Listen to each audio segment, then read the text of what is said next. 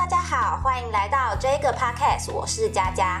今天这一集呢，我们主要想聊聊对红酒的入门，包含如何挑选啊，或者是网络上的推荐，到底该不该相信呢？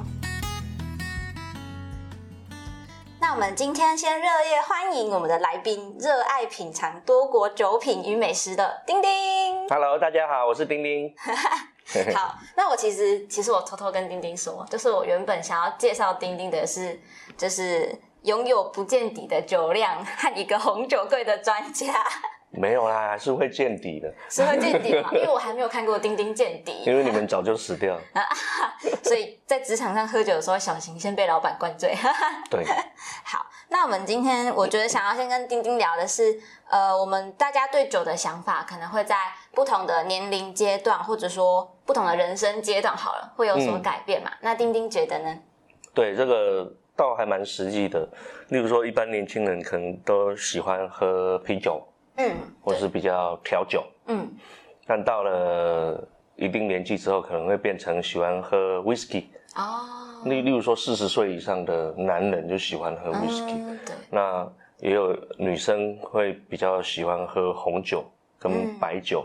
嗯，对，那所以随着年龄的变化会不同啊，可能再老一点又不一样了，哦，可能变成喝高粱哦，对对对，我觉得阿公都会喜欢高粱，或是米酒，对对对，那种中药嘛，中药的酒也会有，啊，是不是有这种？生龙药酒嗯 之类的我。都喝过。哦，真的吗？对哇，那感觉因为丁丁喝的酒品有很多，接触的酒品很多元。对，其实那。想要问是，为什么会特别喜欢红酒？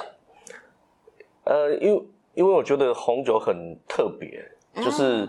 呃，其他的酒啊，例如说 whisky 啊，或者是高粱啊，你还没喝之前，你大概知道它这一支酒会是什么味道的。嗯，但红酒，你完全不会知道它什么味道。就是每一个的风味都比较独特，这样子吗。对，就是不不管是不是同品牌，就算同品牌的同一支酒，它不同年份的，你醒酒的时间不一样，它味道就不同。哦，对对对，红酒好像都会看酒放嘛年份的问题。对，哦，但其实也都很不一定。这个所以个性很难捉摸啦。哦那你偶尔喝到一支好喝的红酒，你就会开心很久。对，但大部分绝大部分都是地雷比较多。哦，真的，所以也是踩了不少雷过来。现在还是会踩雷啊，因为你买一支红酒，你没喝之前，你根本就不知道它是什么样子。哦，对了解。那丁丁是从什么时候开始接触红酒啊？诶、开始喝红酒其实蛮久，但都乱喝，因为因为那个时候没有人教，那我们也不知道怎么去品尝红酒，呃，是。所以你可能就会呃乱喝，你也讲不出个所以然这样子。哦，那有一次，我记得在四年前嘛，四五年前，嗯，那时候带学生去南美洲的智利，嗯，哦，那边老师特别帮我们安排了一门品酒课，哦，好酷哦。对，就教我们基本的。嗯，那从那个时候才开始知道说红酒它的差别在哪里，要怎么喝，然后要怎么闻它的味道，怎么喝它的味道。哦，那因为有这些基本知识之后，你再来喝的时候，它就会比较知道该怎么去喝，怎么去品尝怎出来。去？那会会觉得说，呃，因为去智利嘛，智利它是一个酿酒的国家吗？。对，哦，红所以有很多红酒可能很久很久很久，哦，很多很多。对，了解，感觉很特别，就是可以去上到品酒课。我怎么大学的时候都没有这个福利？对啊，而且 而且是很专业的，他还穿着嗯很漂亮的衣服，然后这样一支酒一支酒给我们介绍。是一个庄园的概念吗？不是，我们是在学校里面哦，学校特里面别请来哦，学校帮我们上课的有，对，好酷哦。对。哇，那如果要说饮酒这件事情的话，丁丁有发生过什么有趣的事情吗？因为既然有有那么多喝酒的，喝很多酒啊，或者是呃有很多，应该会有一些故事吧？一定很多的，有很丢脸的，也有很好玩的。我们不要讲丢脸的好了。好，我们讲好玩的。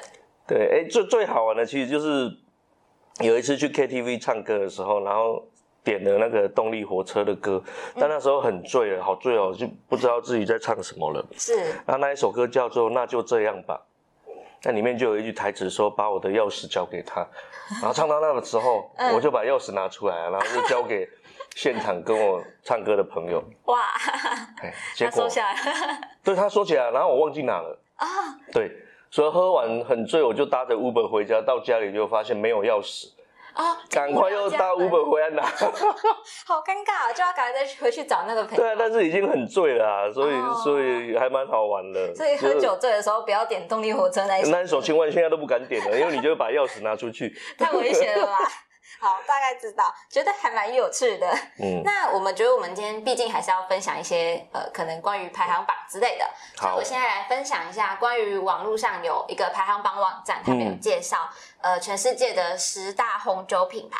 那我就从我从最后一名念到第一名。好，好，那第十名是牧童，第九名马哥，第八名奔富，第七名甘露，第六名博菲，第五名白马，第四名圣圭托，第三名陶乐斯，第二名拉土，第一名是拉菲，耶。那丁丁有喝过哪一款吗？我喝过拉菲、拉兔跟马口，还有木桶。哦，那就刚好前几个礼拜刚好喝到奔富，所以哦，喝了五个。啊、那他们有什么不一样吗？我讲不出它的不一样，但像我喝到拉菲的时候，我就是眼泪快掉下来，说怎么会有这这种酒？啊，真的真的是很值得，因为它那一支红酒，它价格差很多，啊，最便宜可能一两万块到，对难怪他是第一名。对对对，可能到几十万啊，一支酒几十万都有。哇就它它的层次很多啦，嗯如果会品酒的，你就知道一喝下去的味道，到中间味道，到后面的味道，它都是不一样的。就是前中后都有不同的调的。对，所以你喝一口酒，你会感觉到它在里面的那个变化。哦，就是要自己体会过才知道。对，哦，了解。所以可以存一些钱去买。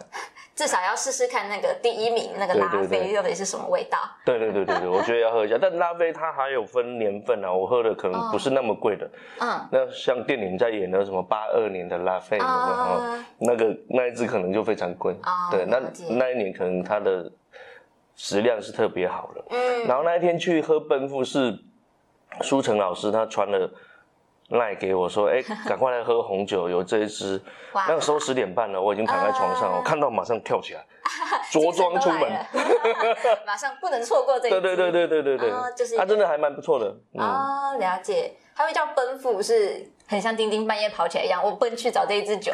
他们他们都是翻译的啦，哦就是他念起来的酒庄有名字像这样。对，那你说，如果因为刚刚已经讲第一名拉菲已经嗯很厉害了，那如果不讲拉菲的话，其他几支丁丁有其他特别的印象吗？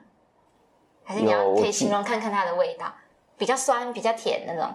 呃，我记得那个马告灯跟母痛都还蛮特别的，它味道都很浓郁，很很浓醇。那因为跟我可能我喝的那一瓶酒的葡萄品种，哦哦，葡萄品种。对，所以喝起来感觉非常的醇香啊。哦，对，然后有很多的果香，果香还蛮浓郁的。哦，对，可能一瓶酒里面你可以喝到有葡萄、草莓各种的香味。莓，它听起来好好喝哦。对，所以你们喝红酒要要慢慢尝，你才可以尝出它里面的味道。它的各个层次而且还有巧克力的味道，哦，巧克力还有，榛果，好酷哦还有烟草味。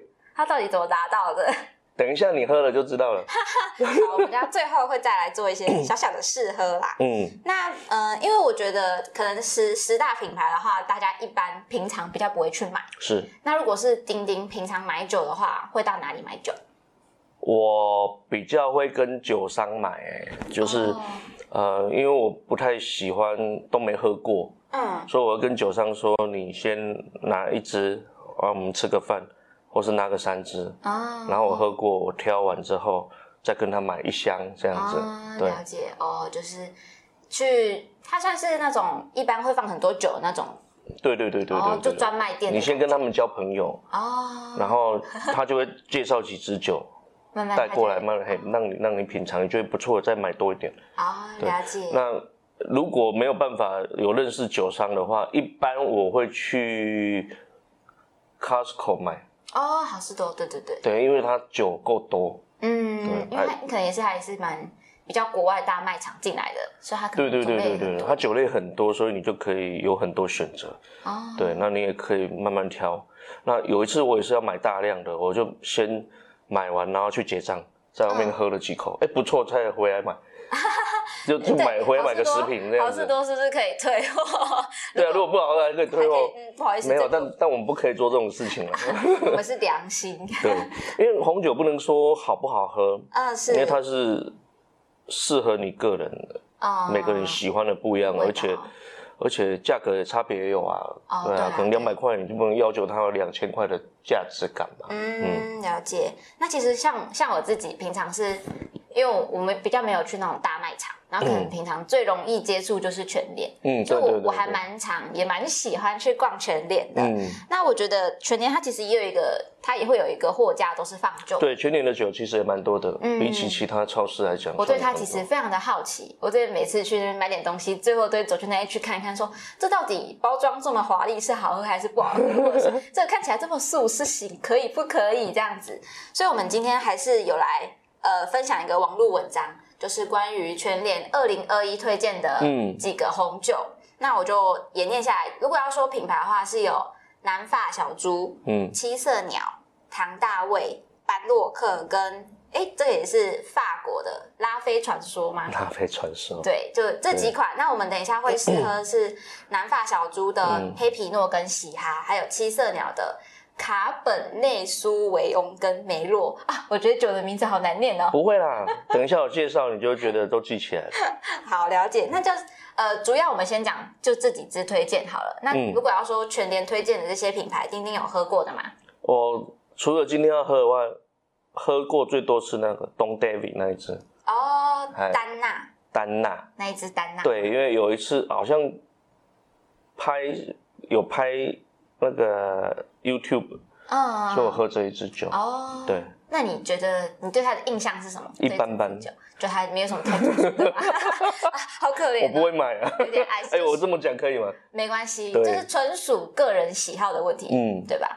我我我喜欢的红酒，它一定要有很浓郁的木桶香，木桶香哎，哦，有这样木桶香。如果不够的话，表示它可能是一般，例如说欧洲人他们在讲的 house wine 而已。house 哦 wine 就是它它做好之后，可能木桶泡一下，它就上市了。哦，了，解，所以我就喜欢那种比较浓郁的。就可能还会放比较久，才会有那个木桶木桶的对啊味，道。对啊，它价值就越来越高，放越久。哦，了解了解。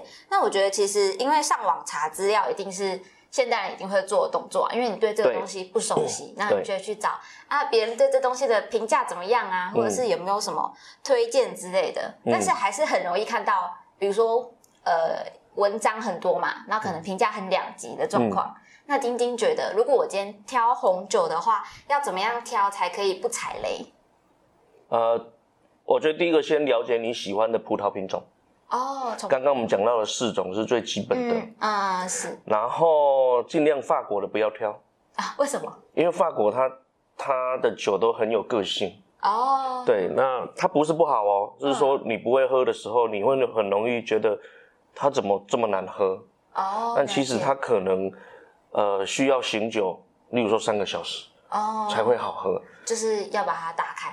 对，所以如果你是一开始喝红酒，你又怕踩雷的话，嗯，你就尽量挑一些呃，我推荐，例如说西班牙的，嗯。就就大部分的酒都比较不会踩雷，又便宜，两三百块就已经很好喝了。哦。那或是一些我们所讲的新世界的产区，哦是。就包括例如说澳洲，嗯。然后南美洲，嗯。比如嗯说智利，哦智利。嘿，智利的酒其实都还蛮 OK 的，就是一般初学者要喝的时候不会太踩雷。哦对，那美国的酒，呃，美国有个产区在加州叫 Napa，，那个地方的酒也是很贵的，但美国的酒的品质差别就太大了，嗯，所以我也不建议挑一开始的。所以先从看产地，从西班牙开始对，没有没有，先知道你想喝的葡萄品种，哦葡萄品种因为我们等一下要介绍四种，它完全是不一样的。哦了所以有有一些人说，哦，我这支酒怎么这么涩？没有啊，它葡本来葡萄就是涩的，哦对对对。它的酒本来就是这个感觉，嗯。所以你要知道你你喜欢的是酸的、是涩的，还是浓的，还是淡的，那再去找国家的，哦，对。了解，所以从这个部分下手会比较先把不喜欢的筛选掉。哦，懂懂懂，这样子，我觉得还蛮实际的方法，嗯，对吧？先了解自己的喜好，你才能去说找到你喜欢的那个味道的红酒。对，嗯，了解。那我们今天其实简短的大概一个红酒的入门是聊到这边。好，那不知道大家有没有什么收获或想法呢？那其实，在饮酒这件事情上，肯定需要有一些认识啊，或者说技巧性的学习。不管今天是自己要喝，还是你要送礼物也好。那今天就跟大家分享到这个部分。如果你喜欢这个 podcast，不妨订阅我们，留下你的评价，也可以点击连接到 YouTube、Facebook 跟我们互动。那我是佳佳，下集请继续锁定，拜拜。拜拜。